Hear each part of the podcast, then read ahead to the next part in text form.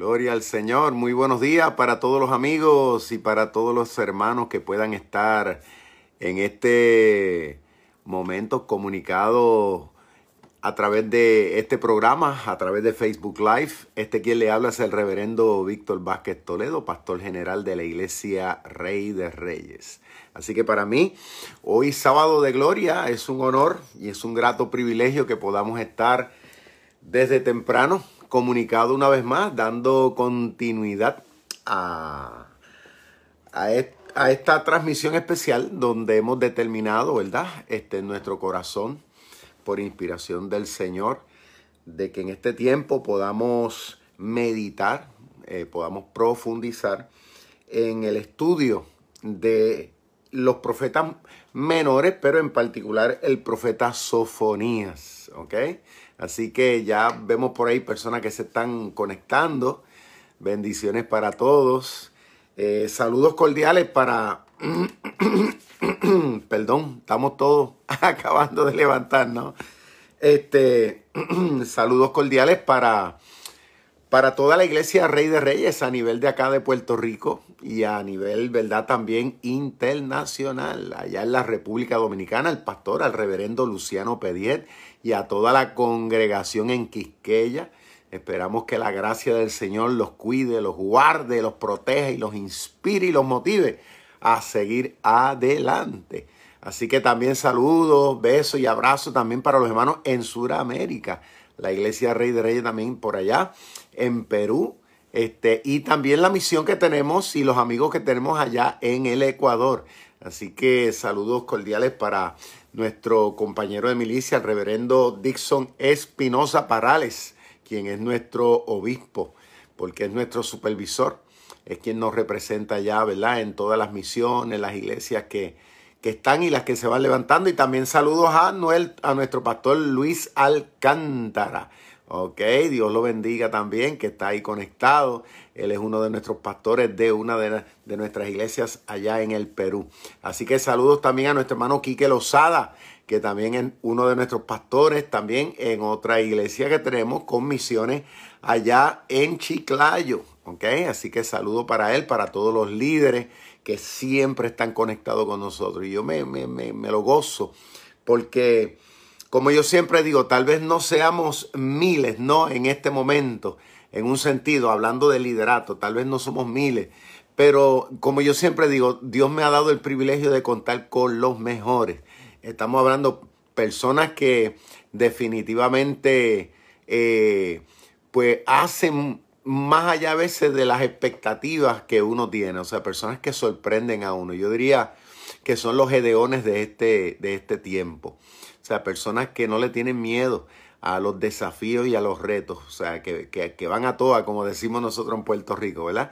Así que saludos, saludos cordiales para todos los amigos también que en esta mañana se están comunicando a través de el Facebook Live, ¿verdad? No, no hay otro sitio para donde coger hoy.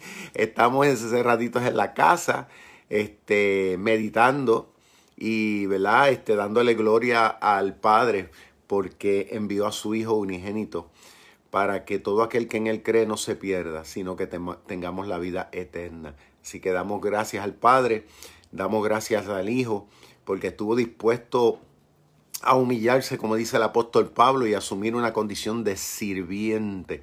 Siendo el rey de los cielos y de la tierra, dice, se humilló hasta lo sumo. Y dice con el propósito de que nosotros podamos ser eh, levantado. Y, yo ayer meditaba mientras mi hija, que, dicho sea de paso, saludo de parte de los pastores asociados, Onyx Rodríguez y mi hija Dayan Vázquez, que son mis pastores asociados. Este saludo de parte de ellos. Ayer estuvieron llevando a cabo este, el servicio de Viernes Santo. Y mi hija estuvo llevando la palabra y mientras escuchaba su mensaje, pensaba yo, ¿verdad?, de que nosotros este, somos el premio de la cruz nosotros, nosotros, y a veces no, no nos damos cuenta, pero nosotros somos lo que realmente Cristo vino a buscar. O sea, aquí Cristo no vino a buscar gloria aquí a este mundo, no vino a buscar fama. Este, quitémonos eso de la cabeza. Cristo vino a buscar y a salvar lo que se había perdido y en este caso pues somos nosotros este, su creación. Así que saludos cordiales para todos una vez más, en especial también para todos los que puedan estar escuchándonos en todo el Alto Piura, allá en Perú. Sabemos que tenemos una audiencia a través de Vida Radio. Este, de más de 80 mil personas que están ahí pegados a la radio. Bendiciones. Hubiera yo querido estar, ¿verdad?, presente allá en Chulucana eh, durante ahora este tiempo, aunque estuve parte, ¿no? Hasta la semana pasada precisamente ya cumple una semana de haber, de haber regresado a Puerto Rico y, pareciera que hubiera sido uno o dos días. El tiempo pasa volando, pero los extraño a todos por allá y los bendigo. Allá tenemos una iglesia pujante, hay un pueblo allí que no se quita, una gente que, que le creen a Dios aún en medio de las circunstancias, como lo tenemos también acá en Puerto Rico y en otras partes del mundo. Saludos también para los hermanos de allá de Japón que están varados allá en Chiclayo. Eh, saludos también para ellos, se les ama, se les quiere. Eh, sabemos que los planes y propósitos que Dios tiene con el Japón eh, son reales y, y, ustedes son una herramienta bien importante en ese sentido. Bueno, este, ¿qué tengo por aquí? Antes de, acuérdense de siempre mantenerse en comunicación a través de eh, la, página de, la iglesia Rey de Reyes. Ahí pueden estar al tanto acerca de todos los eventos, las actividades, aunque no nos estamos ¿verdad? reuniendo este, físicamente, pero a través de las redes sociales estamos bastante activos, manteniendo a todos. Eh, sí, el hermano Frank Liber Carmen Hemen nos manda saludos a todos desde Chulucana, saludos este, pues mantenemos ¿verdad? el pueblo unido a través de las redes sociales, ¿ok? Así que eso es bien importante porque somos una familia. Gloria al Señor. Bueno, vamos a ir directamente en la mañana de hoy. Vamos a ir directamente aquí al, al libro de profeta Sofonía. Vamos a estar en el capítulo 3. Vamos a dar lectura donde lleva por título El pecado de Jerusalén y su redención. Hay de la ciudad rebelde y contaminada, dice el Señor, y opresora. Fíjate que esta palabra, como ya hemos venido diciendo, inspirada por el Espíritu Santo, utilizando a este profeta llamado Sofonía, le lanza esta palabra, ¿ok? Se la está lanzando, vamos a decir, históricamente al pueblo de Judá. Estamos hablando a, a este de, las doce tribus, esta fue escogida por el Señor eh, para que fuera, vamos a decir, la tribu sacerdotal, eran los que representaban la espiritualidad en beneficio de la nación de, de Israel, pero también a beneficio del mundo. Y entonces el Señor le está diciendo, ay, o sea, como dijimos ayer, un ay no era cosa de tomarlo como cosa liviana, era algo fuerte. Pero el Señor le estaba diciendo que lo que venía, el castigo que venía, les iba a doler y le iba a doler bastante. Ahora, interesante para aquellos que tal vez, ¿verdad?, se están comunicando y tal vez no han escuchado los programas anteriores. Hemos dicho que, que para muchas personas, ¿verdad?, e, e, escuchar estos estudios ahora, pues tal vez es sorpresivo pensar de que Dios permita que nosotros los seres humanos atravesemos por situaciones difíciles. Se nos hace difícil. Porque por lo general lo que se habla, ¿no? Lo que se dice siempre es que Dios es bueno, Dios es bueno. Tu mamá, tu papá desde chiquito, los vecinos, ¿no? Tal vez la iglesia donde estaba, tal vez fuiste poco tiempo, pero, pero aún así lo que, lo que se decía es que Dios es bueno, Dios es bueno, Dios es bueno. Pero nunca se nos puso en perspectiva la realidad de quién en esencia es Dios. Entonces, a través de los profetas menores hay algo que nosotros, ¿verdad? Este, aprendemos. Y es que Dios es bueno, pero por otro lado, cuando Dios tiene que actuar y Dios tiene que corregir, Dios lo hace y lo hace fuerte. Lo hace bien fuerte. Y Dios actúa. Hay algo que yo he aprendido aquí a través de, esto, de estas cartas. Que cuando Dios actúa, Dios actúa de acuerdo a la gravedad del pecado de los seres humanos.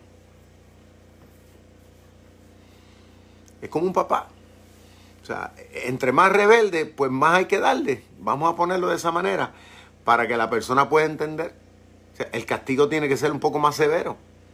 Entonces, vemos a través de la escritura que cuando Dios ha tomado acción a través de la historia, lo ha hecho dependiendo de la gravedad, de la desobediencia, de la rebeldía, de la maldad, como usted quiere entenderlo, de nosotros los seres humanos y en particular de aquellos que, que nos, vamos a decir, que nos identificamos con Dios. Porque mucha gente no se identifica con Dios, aún así Dios, lo, Dios, Dios, Dios, Dios, Dios interviene, pero particularmente con quien Dios tiene mayor compromiso es con nosotros, los de la fe. Y, si hay algo que Dios quiere, Dios quiere brillar a través de nosotros, Dios quiere manifestar su gloria en nuestra vida. El problema es que nosotros muchas veces con nuestro comportamiento como que atajamos eso y le ponemos como, como unos límites a lo, que, a lo que Dios quiere hacer, de la manera como Dios quiere manifestarse. Porque acuérdese que para si nosotros vivimos de una forma pecaminosa, de una manera abstracta, que no van alineada ni conforme a la voluntad de Dios, para el Espíritu Santo va a ser una misión más difícil. Por eso que la Biblia dice debemos ser santos. Porque al vivir en una, en una pureza, en una transparencia, en, una sinceridad con Dios, pues eh, vamos a decir, el fluir espiritual eh, va a ser mucho más dinámico, va a ser, va a ser mucho más poderoso. ¿Por qué? Porque el vaso está limpio. Entonces, Fíjate cómo le dice el Señor. Hay de la ciudad, porque está incluyendo a la ciudad, está, incluyendo a todo el mundo ahí. Dice, de la ciudad rebelde. Miren las palabras que cuando Dios, de, vamos a decir, resalta esta palabra, es porque esa era la forma de pensar y de actuar. Sobresalía todo. Había un espíritu de rebeldía, una actitud de rebeldía, actitud de rebeldía. En aquellos que decían ser hijos de Dios en Judá. Estamos hablando políticos, estamos hablando líderes religiosos. ¿eh? Había un espíritu de rebeldía. ¿Rebeldía en contra de quién? Pues rebeldía en contra de Dios, en contra de lo que Dios dijo, en contra de lo que Dios estableció.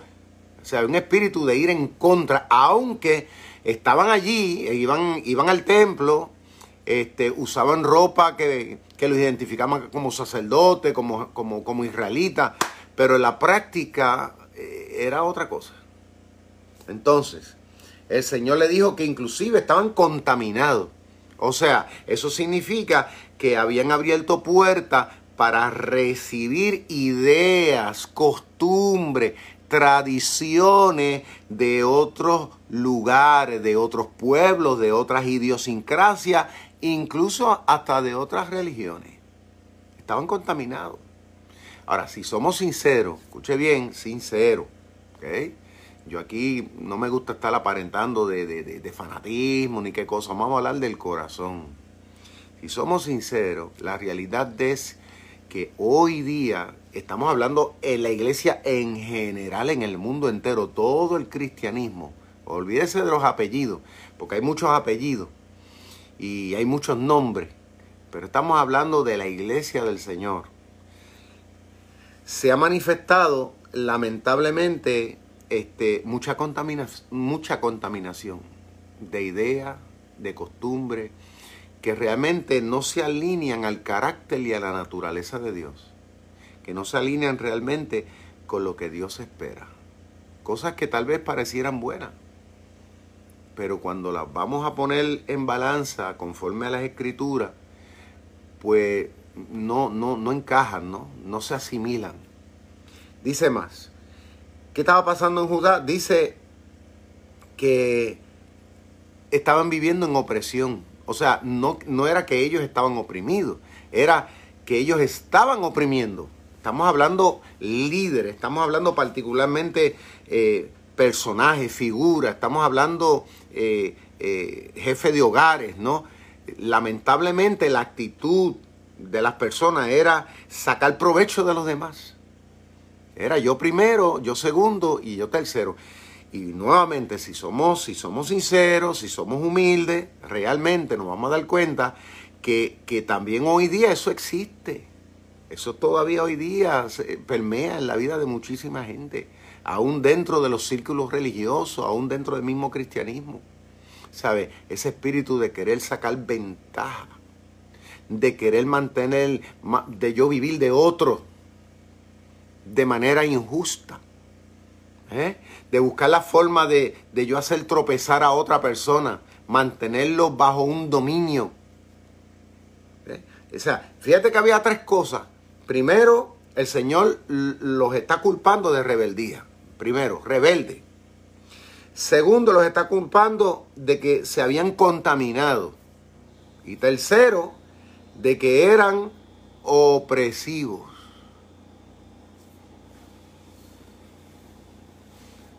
Cuando usted comienza a, analizar, fíjate, el, el marco, ¿no? En que estaba el corazón y estaba el estilo de vida de, del pueblo, de la nación de Israel, en este caso de Judá. Estamos hablando del pueblo sacerdotal.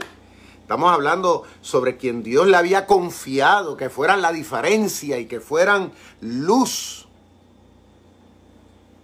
Porque mire, ese, eso es lo importante aquí. Dios les había designado para que ellos fueran, fueran un, vamos a decir, fueran como la luna. La luna es como un espejo que refleja el sol.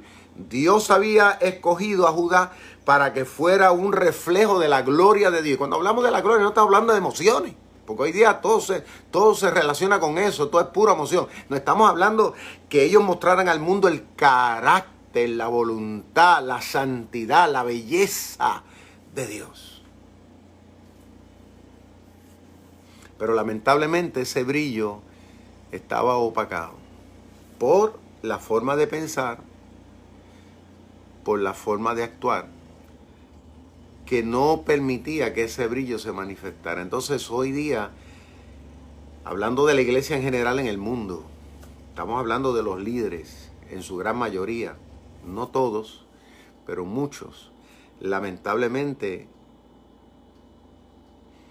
ese reflejo no, no, no está ahí, o si está es muy mínimo. Y no quiero sonar fatalista, como yo siempre digo, a mí me gusta ser realista. Porque el Señor dice que la verdad es la que nos hace libres. No podemos estar viviendo detrás de un manto de, fantasía, de hipocresía, de mentira. Porque nos vamos a engañar a nosotros mismos. y, esto cuando Dios nos lo habla, no, no, es, no es porque meramente nos está queriendo señalar cosas malas, por, por señalar cosas malas. Es que, que el Señor quiere que nos arreglemos. O sea, yo creo que el Señor le estaba, a través del profeta, le estaba dando una palabra de advertencia y sin lugar a dudas Dios esperaba que hubiera un cambio.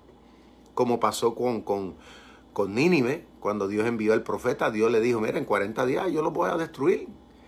Pero ¿por qué Dios le habló así? Porque Dios esperaba que ellos cambiaran. Entonces, así, así sucesivamente vemos que Dios actúa. Dios siempre ¿verdad? Antes de siempre lanza una palabra de advertencia. Es como un padre, volvemos, el padre, los padres siempre le decimos a los hijos, verá, si te portas mal te voy a pegar. Si te portas bien, si no te corriges, te voy a disciplinar, te voy a quitar esto, voy a hacer lo otro. Entonces, esperando a nosotros que ellos se compongan, que ellos se corrijan, ¿no? Ese, por eso es que eso lo advertimos. Pero cuando vemos, cuando vemos, porque a veces los hijos, el problema es que los hijos desafían a los padres como nosotros desafiamos a Dios entonces no, no procuramos cambiar realmente hasta que no vemos que la mano de juicio nos cayó encima. Y así mismo son los hijos. No determinan a cambiar realmente hasta que sienten la correa cuando, cuando pica, cuando la vara, cuando sienten el ardor de la vara. Cuando realmente el padre actúa y le quita lo que, lo que ellos tanto quieren cuando los disciplinan, cuando le ponen unas restricciones, ¿eh? cuando le quitan el celular, porque hoy día el celular, quítale el celular a un muchachito para que usted vea. Es más, quítaselo a un adulto. cuando usted le quita algo que ellos atesoran, ahí es que logran entender. ¿Está viendo? Entonces, es lo que Dios estaba haciendo a través del profeta y aún en este tiempo, porque hay que traerlo ahora al siglo XXI, aún en este tiempo Jehová, el Dios que creó los cielos y la tierra, sigue haciendo lo mismo. Queramos aceptarlo o no. Hay gente que dice, no, estamos en la gracia. Oh, ya, ya todo es distinto y diferente. Bueno, pero la Biblia mía, y estoy seguro que la suya, dice que en Dios no hay sombra de variación, que Dios no cambia. Que Dios no cambia. Entonces, hay momentos dados que Dios, como dice, recoge donde no siembra, a veces permite ciertas cosas a nivel personal de los humanos, a nivel familiar, a nivel de pueblo, a nivel de un país, a nivel del mundo, con el propósito de llamarnos la atención. Y yo no tengo la menor duda que esto, si tiene mano negra, lo del coronavirus, si fue algo como, como muchos ¿verdad? especulan que tal vez pudieron haber sido los chinos que soltaron ese virus, ¿verdad? Porque tal vez comenzó una guerra este, bacteriológica que tiene su posibilidad. Si fuese así o no fuese, escuche bien, si fuese así o no fuese, yo puedo entender por encima de todo eso que Dios a nosotros nos está dando una palabra de advertencia y Dios nos está llamando la atención para que seamos mejor. Y quiero, y quiero resaltar, no es que Dios con esto nos quiere desaparecer, es que Dios, Dios nos quiere corregir. Y Dios quiere que seamos mejor, porque los planes que Dios tiene, escuchen bien esto, los planes que Dios tiene, es más, si usted puede decirlo, repetirlo conmigo, porque esto es una declaración de fe, los planes que Dios tiene contigo, conmigo, son de bien y no de mal. Los planes, las ideas, ¿ok? Que Dios está construyendo y que Dios, ¿verdad? Las expectativas de Dios son de bien. Eso es grande. Y eso es algo que tú y yo lo tenemos que creer y lo tenemos que confesar aún en medio de esto. Porque Dios no quiere meramente hacernos llorar, hacernos sufrir, que estemos meramente, que nos ahoguemos en preocupación, no. Después de esto va a venir, va a venir algo bueno. Yo, esa es mi fe. Va a estar mejor que antes. Pero ahora Dios, Dios quiere que analicemos, que nos encerremos en el cuarto, como cuando yo me acuerdo que a mí me daban, me daban con la correa y yo me encerraba en el cuarto y me encerraba a llorar, pero también a meditar. Uy, no, tengo que cambiar, tengo que hacer diferente. Dios ahora nos tiene acuartelado a todos en nuestras casas meditando, analizando. ¿Ok? Para que seamos mejor. Amén. Gloria al Señor. Dios bendiga a todos los que están comunicados y los que se van a estar conectando. Seguimos. Verso 2 dice, no escuchó la voz ni recibió la corrección. O sea, Dios está diciendo que lamentablemente Judá no escuchó no escuchó, hay que tener cuidado con eso, no, no eh, tener tapones en los oídos, hay que sacarse los tapones. Cuando vemos cosas que están sucediendo, uno tiene que sacarse los tapones de los oídos. Dice, no escucharon la voz ni recibió la corrección. O sea, en otras palabras, que la palabra de advertencia les pasó por encima. Como decimos acá en Puerto Rico, se bañaron de mantequilla. O sea, que les resbaló. Y hay que tener cuidado con eso. Cuando muchas veces nosotros a veces nos armamos de ese pensamiento. Ah, eso no es conmigo. Ah, eso no va a pasar. Ah, Dios, olvídate. Que así es que somos los seres humanos, ¿sabes? Dice más. Dice, no confió en Jehová. En otras palabras, que, que, que no se mantuvieron este, esperando de Dios lo mejor, esperando de Dios la bendición, no confió. Y de esto pudiéramos hablar muchísimo, porque hoy día hay muchos creyentes o muchos cristianos que están perdiendo la fe, que ya hoy día ya no son lo que eran en un principio. Ya las creencias, el gozo que tenían espiritual, ya eso pasó a historia. Están ahí porque ya se hizo una costumbre, pero ya no hay pasión entonces, la nación de Israel perdió su confianza. O sea, esto es mucho más de lo que, de lo que simple, simple vista uno lee. Tiene que haber un sentimiento, tiene que haber una acción, tiene que haber un compromiso, tiene que haber una dedicación. La confianza es algo que se demuestra a través de las acciones y a través del tiempo, porque la fe sin obras es muerta. O sea, una persona que te ve que está ahí y permanece ahí, este, eso, eso impresiona. Eso es como, como cuando tú a tu esposa, a tu esposo que te es fiel en las buenas y en las malas. Uno dice, wow, qué esposa yo tengo, ¿no?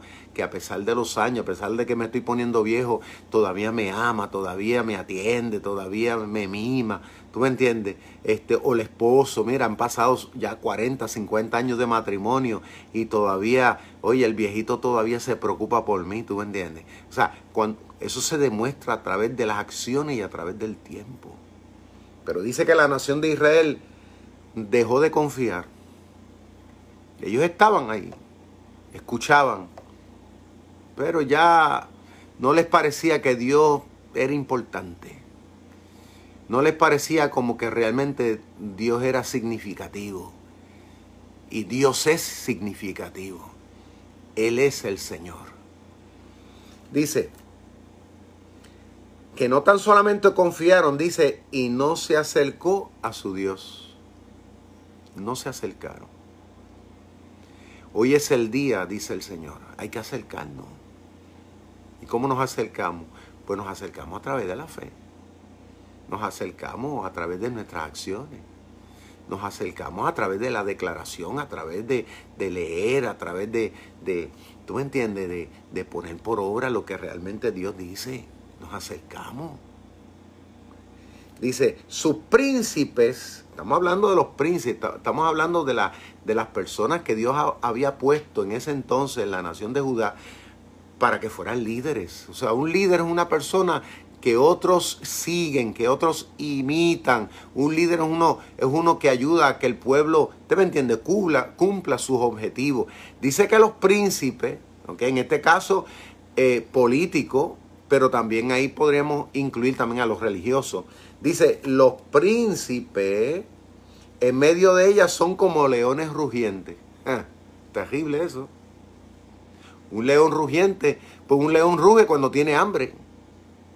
Un león ruge cuando, cuando tiene interés, pues, de, ¿te me entiende? De, saciar su, su, su hambre. Pues entonces el Señor dice que el carácter de los príncipes en vez de ser uno de, de, bendecir, de favorecer, era todo lo contrario. Lo que querían era sacar provecho. Y esto que voy a decir, lo digo con temor y temblor. Lamentablemente dentro, y estoy hablando de la iglesia en general, los cristianos en general, lamentablemente muchas veces lo que se habla de los cristianos, de los pastores y líderes y gente es que, son vividores, que son gente que lo que hacen es, tratando de sacar provecho de los demás. Y, y déjame decir, no es así, no es la mayoría, pero hay muchos que yo he conocido y yo he visto que están en esa. O sea, son como leones rugientes. Eso, eso, eso es lo, lo, único que los mueve es eso. Y déjame decirle, eh, hay muchos pastores que yo he escuchado, o sea, amigos que me han dicho, ya yo no invito casi nadie a la iglesia, yo he dejado de invitar mucha gente a la iglesia, porque lamentablemente la gran mayoría de las personas que a veces, o me, o me han dicho ellos mismos, se invitan, pues lo que vienen a buscar dinero, se le nota por, pues se le nota que es lo que vienen a eso o, se, se, ponen no o voy para Estados Unidos voy para predicar a tales iglesias ya, ya ellos vienen con un numerito en la mente. Voy para allá y voy a buscarme tres o cuatro mil o cinco mil dólares en una campaña. Eso, eso, eso está aquí. No es voy a ganar almas para Cristo o voy a invertir para que la gente se salve Lamentablemente, lo que hay es ese espíritu que permea, un espíritu de, león rugiente. Entonces, ya hoy día la gente en la iglesia lo primero que hace, si no me pagan, pues yo no hago. ya no es como antes, que era por amor, por, por agradecimiento. Yo he tenido gente así, que hoy día me dice, no, este yo, yo, yo pastor, pues, si no me pagan, no hago nada. Y yo digo, pero ven acá, pero si yo le fuera a pagar aquí a todo el mundo, no habría dinero. Porque yo le digo, yo, yo llevo 26 años y las cosas que yo he hecho para el reino de Dios, Es más, no hay dinero, si vamos a ver, no hubiera dinero para pagar las cosas que yo he hecho en beneficio del reino de Dios. No hay dinero. Las, la, cómo yo he invertido mi vida por tratar de que el reino de Dios eche adelante en todo y he procurado por la sociedad, no habría dinero para pagar. Porque para mí no es dólares ni centavos, para mí es servir. Claro, la Biblia dice que uno recibe un beneficio porque dice que el obrero es digno de su salario. Eso, eso es una cosa cierta. Pero, pero no nos puede mover eso, nos tiene que mover la pasión de Dios por la gente.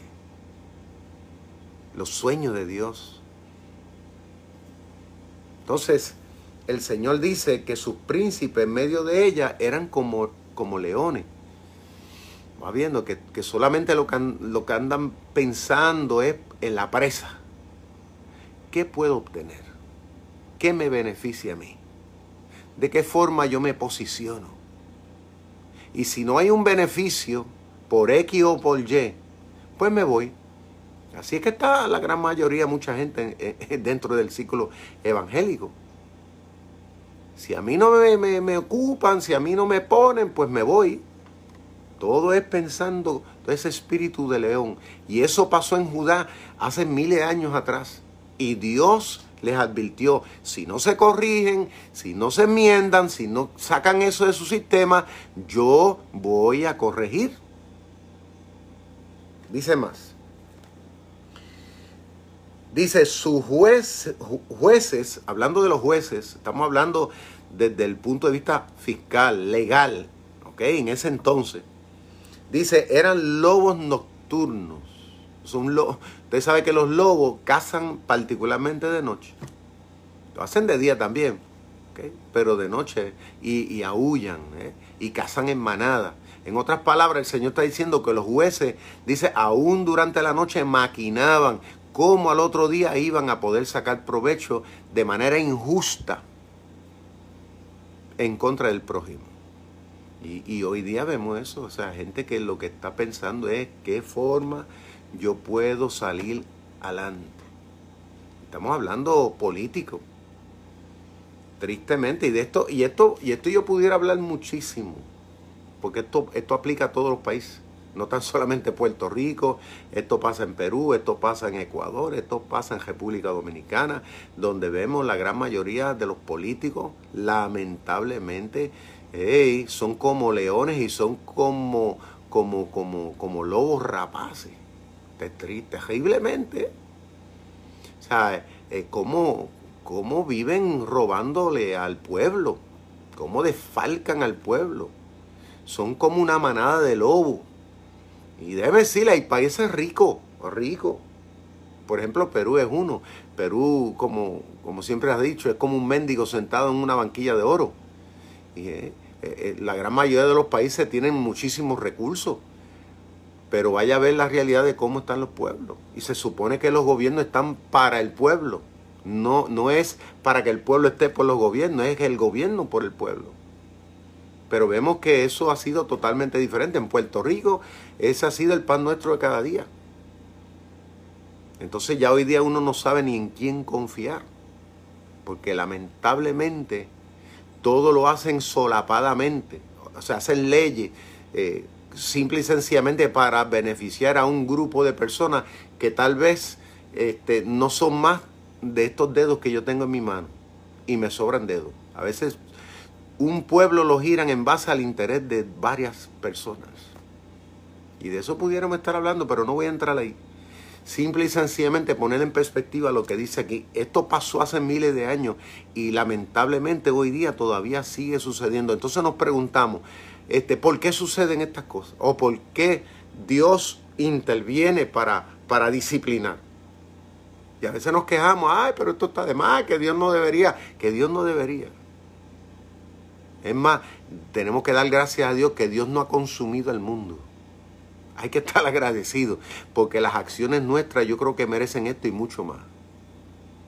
Las acciones de todos. De todos. Dice. Dice que estos lobos no dejan ni a un hueso para la mañana. Ni a un hueso dejan para la mañana. Pero miren qué, interesante el verso 4.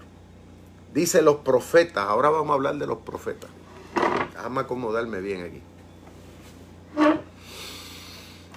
Estamos hablando de los que representan, de los que llevan la palabra de Dios, de los que revelan al pueblo el corazón de Dios. Dice, sus profetas son livianos, dice. Así eran, livianos. ¿Sabe lo que significa eso? No. Eso significa que estos emisarios, porque eran emisarios en el buen sentido, o se suponía que lo fueran, estos emisarios llamados profetas, que, que muchos de ellos eran llamados y se habían preparado, porque en ese entonces había escuelas de profetas. ¿Se acuerdan de, Elías? Eh, tenía sus discípulos y demás, personas que se dedicaban al ministerio profético y Dios lo usaba poderosamente. Pero muchos, en, en, vez de seguir el camino de la justicia, de llevar a cabo un ministerio profético conforme a los intereses y al corazón de Dios, se vendían, se vendían con políticos. Ay, ay, ay, ay, ay. Se vendían por intereses personales, lamentablemente. Entonces el mensaje lo cambiaban lo acondicionaban de manera que no pudiera no pudiera, te me entiende, hacer sentir mal a algunas personas.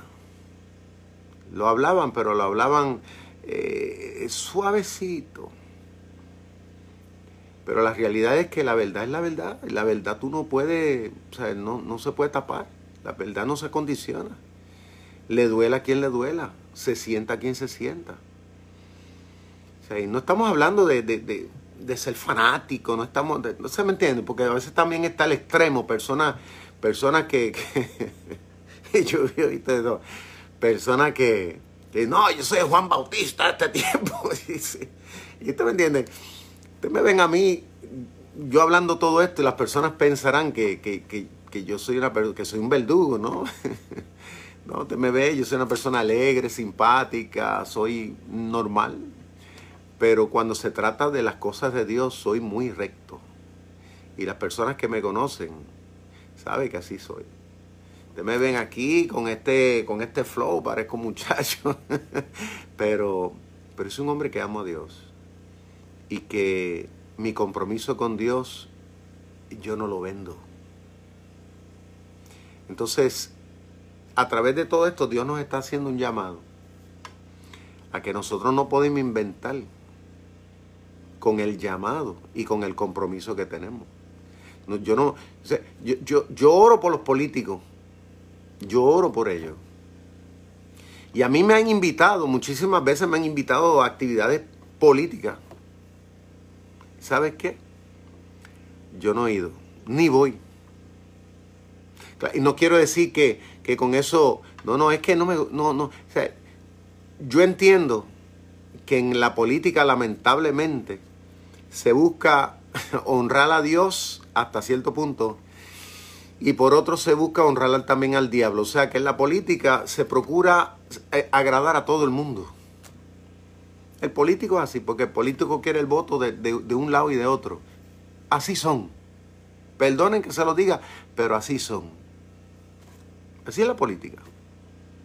Entonces la política, pues te, le, cuando le habla a la gente, le habla, ¿verdad? De acuerdo al público. Usted, yo lo he visto.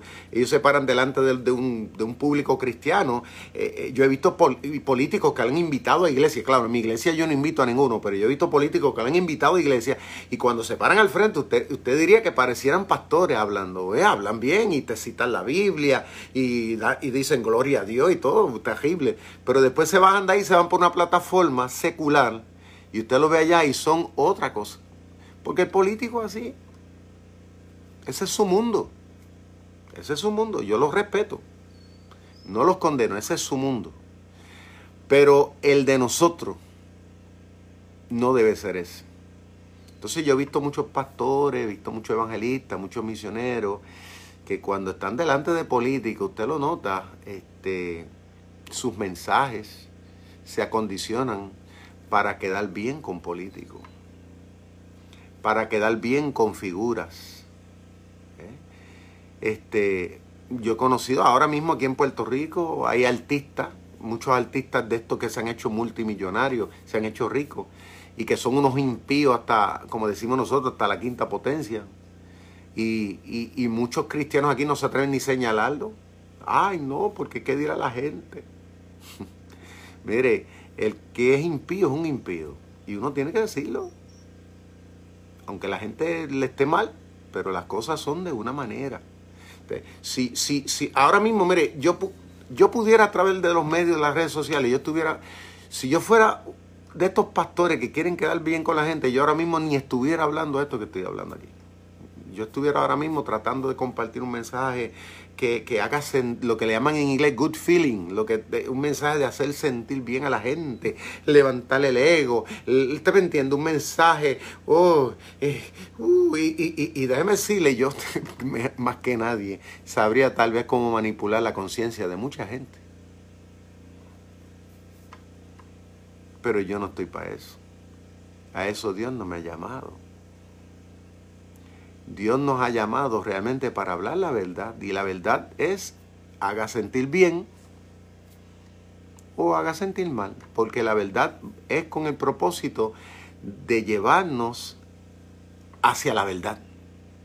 Y Jesucristo dijo que Él es la verdad.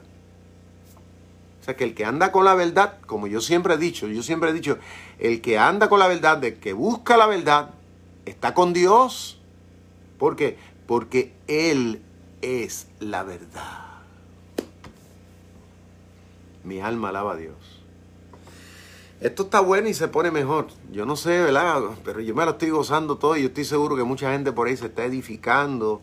Mucha gente está diciendo amén. Mucha gente sabe, ¿verdad? Porque tal vez por ahí piensan mucha gente que nosotros somos incautos, somos ignorantes, que la gente no nos damos cuenta de las cosas.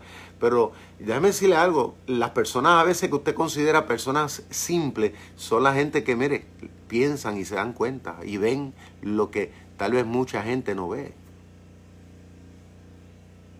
Entonces, dice que los profetas eran livianos.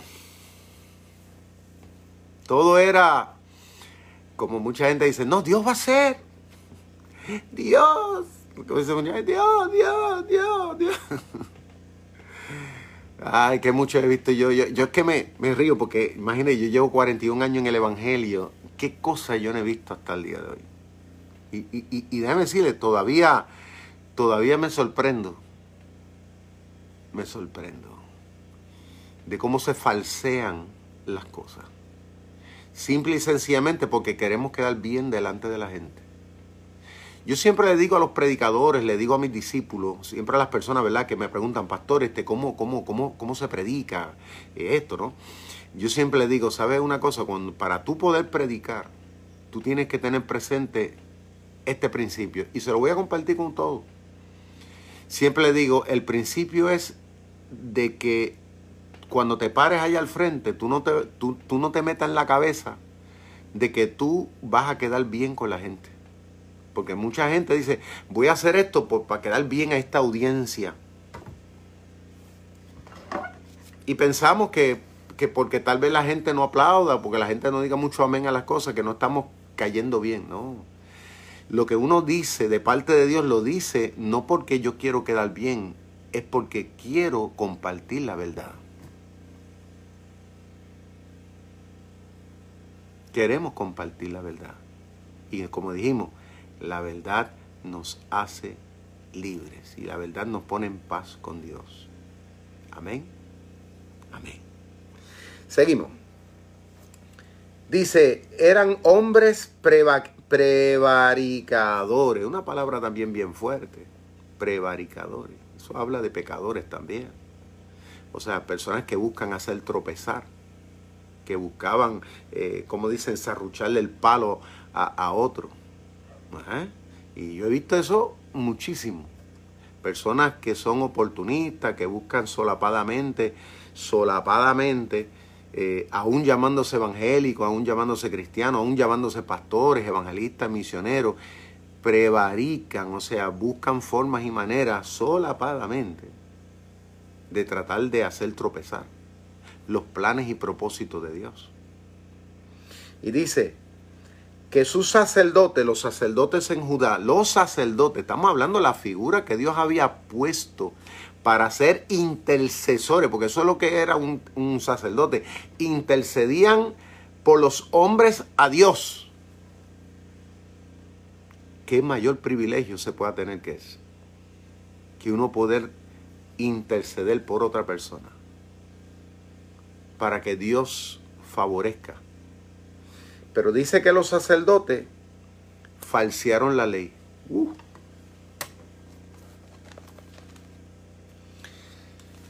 La ley, los mandatos, el deseo del corazón de Dios, cuando dice que la falsearon, quiere decir que ellos la condicionaban. Usted, mire, cuando usted lee el Nuevo Testamento, el Nuevo Testamento, el problema que tuvo Jesús con los fariseos, con los saduceos y con todo lo feo, el problema que tuvo el Señor con esta gente fue, básicamente porque el mensaje de Cristo era un mensaje de verdad, era conforme a, a lo que Dios había determinado. Entonces, ellos habían reinterpretado la ley de una manera que fuera más a conveniencia de ellos y no conforme a la voluntad de Dios. Por eso es que Cristo les llamó hipócrita constantemente y que conste, Cristo tuvo una batalla campal con ellos y ellos con el Señor. O sea, ellos, Cristo la tuvo con ellos y ellos también con Cristo. De hecho, por eso fue que lo crucificaron. Por eso fue que, que, que se celebra la Semana Santa.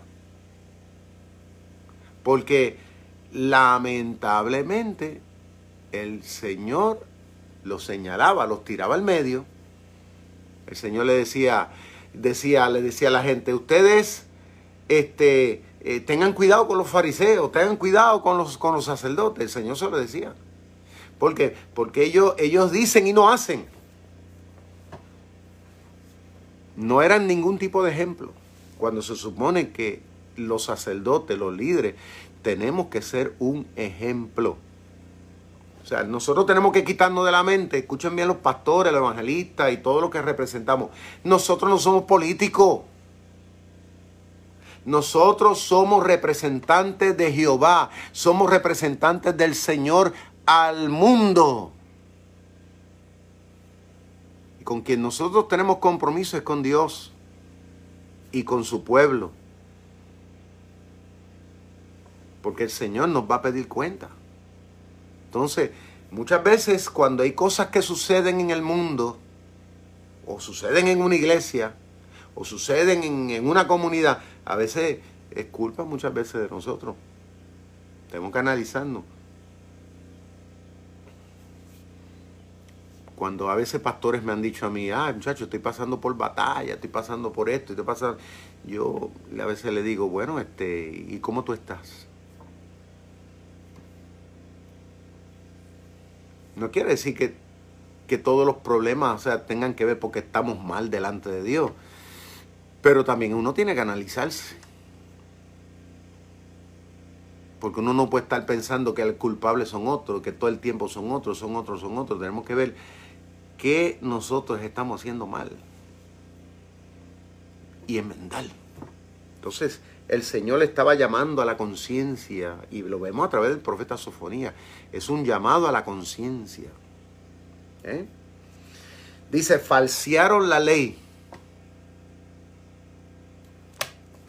De esto puedo decir mucho más todavía, porque me vieran a la mente tantas cosas.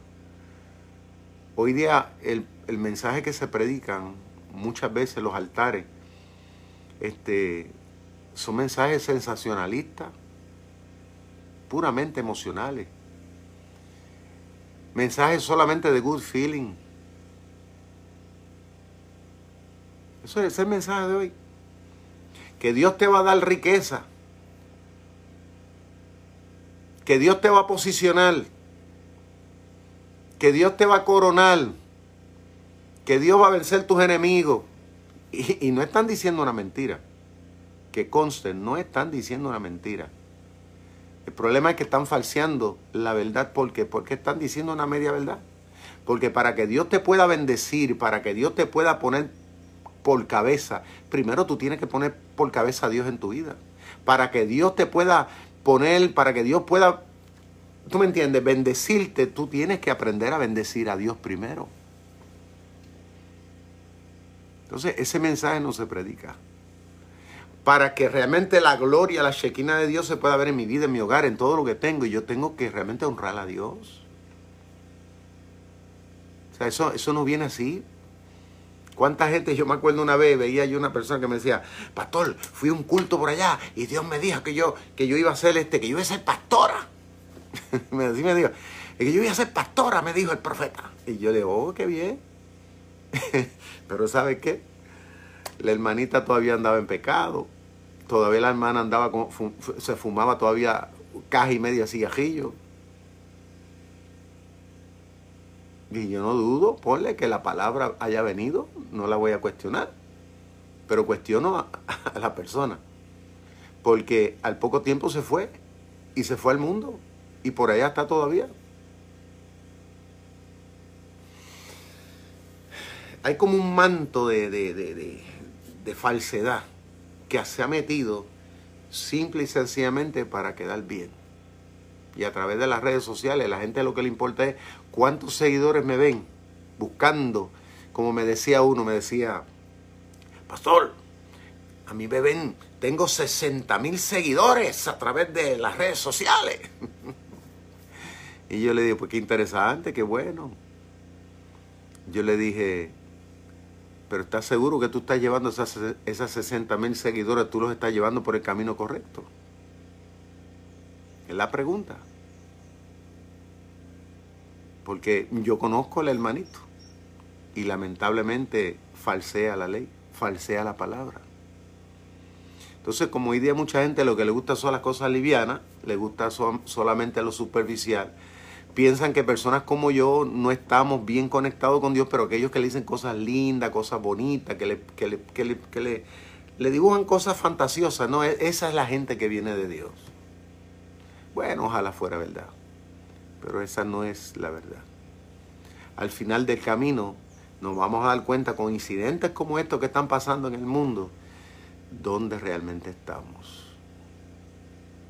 Y Dios le estaba hablando a la nación de Israel claro. Pero lamentablemente ellos no escucharon. Miren cómo sigue diciendo. Yo creo que voy a tener que dividir esto por la mitad porque no quiero extenderme mucho, ¿verdad? Pero voy a leer solamente varios versículos y luego lo demás lo dejamos para el lunes, porque mañana pues eh, no vamos a, a dar la transmisión, lo vamos a dar entonces el lunes en la mañana. Dice más. Jehová en, media, en medio de ella dice, es justo. Jehová es justo. ¿Eso qué significa? O sea que Dios no cambia. Que Dios, cuando establece las cosas, las establece como son. Dios no es injusto. Dios no le da nada a nadie que no se lo merece. Si yo, si, si era una persona injusta, es quitarle al que se lo merece y dárselo al que no se lo merece. Eso es injusticia. Y Dios no es así. Dios le da a cada cual conforme a como Él sabe que se lo merece. Ese es Dios. Acá en Puerto Rico decimos que Dios no le da ala al animal ponzoñoso. A veces hay gente que dice, ¿por qué Dios no me, no me responsabiliza, no, no me da este ministerio, Dios no me hace esto? Entonces, si Dios no se lo da, ellos tratan de buscar la forma de alcanzarlo, no importando quién se lleven de frente. Eso pasó en ese entonces. No es que le viene no es que realmente Dios los favorece, ellos quieren inventar, quieren impulsar a Dios. Porque cuando Dios te quiere posicionar, Dios te posiciona por encima de lo que, de, quien sea. Yo he vivido eso. Yo he vivido cosas que Dios ha hecho en mi vida que, que yo mismo me ha sorprendido. Pero es porque Dios sabe a quién le confía ciertas cosas. Dios conoce el corazón, Dios te prueba. Entonces es lindo cuando vemos que, a través del tiempo Dios, tú le demuestras a Dios realmente que Él puede confiar en ti. Entonces Dios te va dando más. Y Dios te va poniendo más en gracia. Y vas creciendo en gracia delante de Dios, pero también delante de los hombres. Pero dice que Jehová en medio de ella es justo, o sea, Dios sigue siendo justo. Le decía, no hará iniquidad, o sea, que Dios no hace nada pecaminoso, injusto. Porque hay gente que dice que representan a Dios o que hablan de parte de Dios. Pero usted ve que lo que hacen es injusto. Entonces, si Dios realmente está ahí, con esa persona o con ese ministerio, si Dios está ahí, tiene que haber justicia, tiene que haber verdad, tiene que haber transparencia. Pero dice, de mañana sacará a la luz su juicio. Nunca faltará. Pero el perverso no conoce la vergüenza. Dios estaba diciéndole a, a los líderes en Judá que ellos no querían cambiar. O sea, sin ningún tipo de vergüenza, porque cuando una persona siente vergüenza es porque se siente mal de que, de que se hayan dado cuenta de lo que hace. Le dio vergüenza. Cuando decimos, ay, me dio vergüenza. Ay, ¿por qué? Porque, porque te tiraron al medio. Pero ellos ni eso sentían. O sea, estaban, estaban, estaban en un estado tan pecaminoso, tan desobediencia delante de Dios que no le importaba de que Dios se diera cuenta, de que Dios lo viera, de que Dios lo supiera y mucho más delante de la gente no importaba que la gente lo viera. Y, hoy día el carácter de mucha gente es así, yo lo he visto. Gente que yo he trabajado con ellos, que yo le he dicho, mira, esto así, ellos no les da vergüenza, no importa. Dios me quiere, Dios me quiere, Dios me acepta así.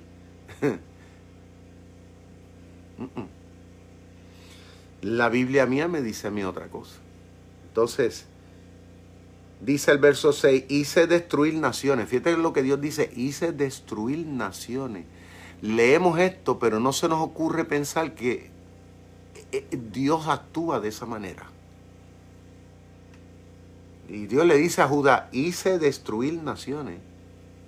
Le está recordando lo que le había hecho en un pasado si, Dios le está diciendo, si yo lo hice en un pasado, todavía en el presente estoy dispuesto a hacerlo. Eso es lo que Dios le está queriendo decir cuando le dice, hice destruir naciones. Dice, sus habitantes están asolados, o sea, desaparecieron. Hice desiertas sus calles. No sé, yo, yo, yo, que, yo que me da, esto me llega tan profundamente al corazón porque eh, ayer veía un video a través de las redes sociales en un sitio por allá en Estados Unidos, donde había una manada de jabalí caminando libremente por las calles, un montón de jabalí, y decía, la naturaleza está contenta de que los seres humanos estén escondidos en sus casas. Están felices. Entonces dice el Señor, le dice aquí, hice desiertas sus calles, hasta no quedar quien pase. Sus ciudades están asoladas hasta no quedar hombre hasta no quedar habitante. Juzgue usted. Le dice el Señor, dije ciertamente, me temerá. O sea que la expectativa de Dios era que ellos cambiaran. Con esto que Dios le estaba diciendo, con estas cosas que Dios había hecho, que Dios le estaba advirtiendo, que yo hice, Dios está esperando que ellos cambiaran, como todavía hoy día Dios espera que tú y yo cambiemos.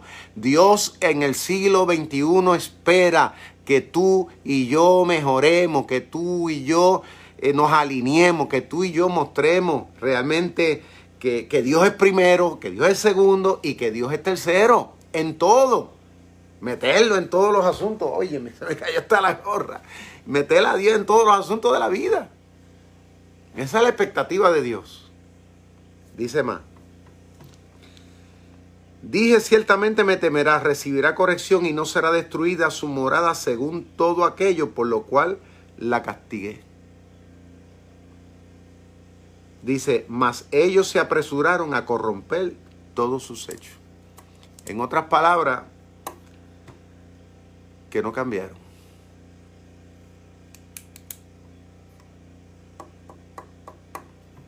No cambiaron. Por tanto, esperadme, dice Jehová, hasta el día que me levante, dice. Espérenme hasta que yo me levante. Para juzgaros, porque mi determinación es reunir las naciones, juntar los reinos, para derramar sobre ellos mi enojo.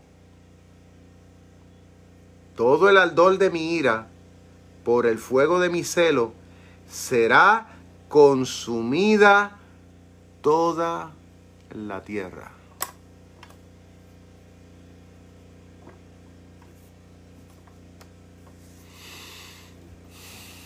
Cualquier parecido a lo que estamos viviendo en este tiempo, cualquier parecido, este, juzgue usted. Yo creo que Dios nos está hablando. Y lo vamos a dejar aquí. Vamos a orar ya mismo. Vamos a orar por nosotros, vamos a orar por nuestra familia y vamos a orar por nuestras iglesias, vamos a orar por nuestros ministerios, por nuestros líderes. Vamos a orar. Yo creo que cuando Dios habla y cuando Dios nos advierte y cuando Dios actúa, es porque Dios nos quiere mejorar. Es porque Dios es como cuando usted determina limpiar la casa. Cuando usted determina limpiar la casa o remodelar la casa, es porque usted la quiere poner bonita. Entonces, para remodelar la casa muchas veces hay que romper cosas, eh, hay que, hay que ordenar cosas. Y yo creo que Dios está ordenando muchas cosas en este tiempo en la vida de todos nosotros, en la vida de nuestros pueblos. Dios está ordenando muchas cosas para que luego ponerla más bonita. Dios nos quiere poner más bonita. Y de eso vamos a hablar el lunes, porque eh, Dios cuando habla nos, nos señala, nos mete el dedo en la llaga. O sea, yo creo que Dios nos está metiendo el dedo en la llaga. Esta palabra, esto Dios nos está poniendo el dedo donde duele. Eso cuando, cuando uno va al médico, que el médico te toca, y, y cuando en el área que, te, que uno siente el dolor, ahí te aprieta, y ay, ay, ay, ay, sentimos, ¿no? Porque, porque Él quiere saber si es ahí el problema. Y Dios nos está tocando en el lado donde más nos duele en este tiempo no poder estar abrazándonos, no poder estar reunidos, no poder volver otra vez a las cosas normales como tal vez nosotros amábamos. Esto duele. Todo lo que estamos viviendo duele, duele, duele. Ayer veía yo eh, en las redes un niñito, este, no sé de qué país sería, si fuera en el Ecuador, a dónde fue, que lo estaban sacando un niñito como algunos siete añitos. Eh, lo sacaron de la casa porque tenía coronavirus. Y lo llevaban para el hospital, bendito. Y el niñito solito, porque ni, la madre ni el padre lo llevaban al hombro, lo llevaban los médicos, lo tuvieron que sacar caminando solito. Y yo decía, ahí están las consecuencias del pecado de la humanidad.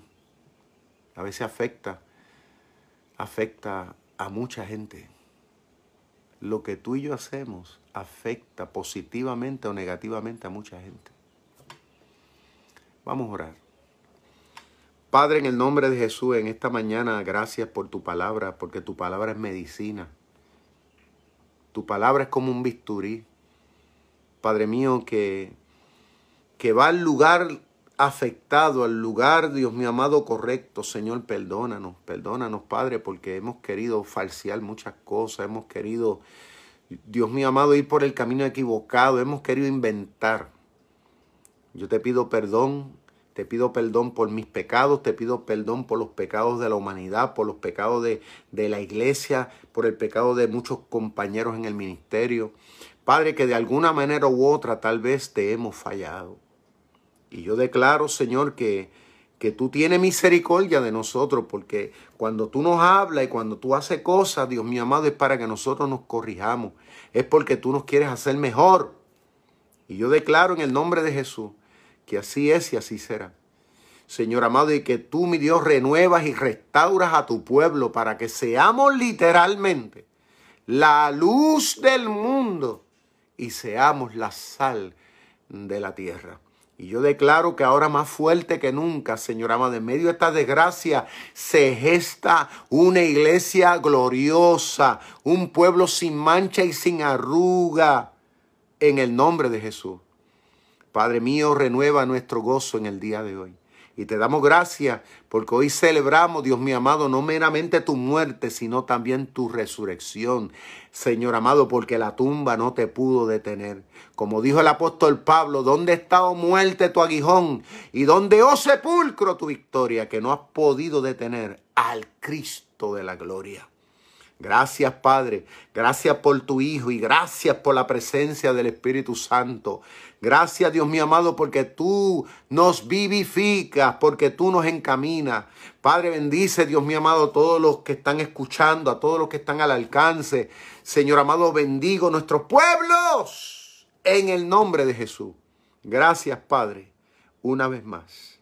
Gracias Hijo y gracias Espíritu Santo. Amén. Bueno, mis queridos amigos y hermanos, bendiciones para todos. Gloria al Señor. De verdad que se les quiere, se les ama y será hasta el lunes, si Dios lo permite. Mañana, estén atentos, mañana este, a las 10 de la mañana, hora de Puerto Rico, a la, viene siendo a las 9 horas de allá de Sudamérica, estaremos transmitiendo el servicio de la iglesia Rey de Reyes. No te lo pierdas, por favor, haz arreglo. Y póngase en bonito, porque ya el pastor asociado Onyx y mi hija anunciaron que aunque, ¿verdad? No estemos físicamente ahí, pero que nos pongamos toda la gala. ¿Ok? Como si estuviéramos allí. De modo que, que, que podamos, aún a la distancia, tener esa experiencia. ¿Ok? Que Dios me los bendiga a todos, se les quiere de gratis. Cualquier cosita me pueden escribir a través del Messenger, cualquier pregunta, cualquier inquietud, ¿ok? Así que la iglesia Rey de Reyes es una iglesia hermana y es una iglesia amiga. Saludos a todos los pastores, a todos los siervos del Señor, que la pasen bien y sigan sirviendo al Señor. Y como yo siempre digo, todo lo podemos en Cristo que nos fortalece, ¿ok? Así que feliz sábado y que Dios me lo cuide y me lo guarde siempre. Chao. Bye bye.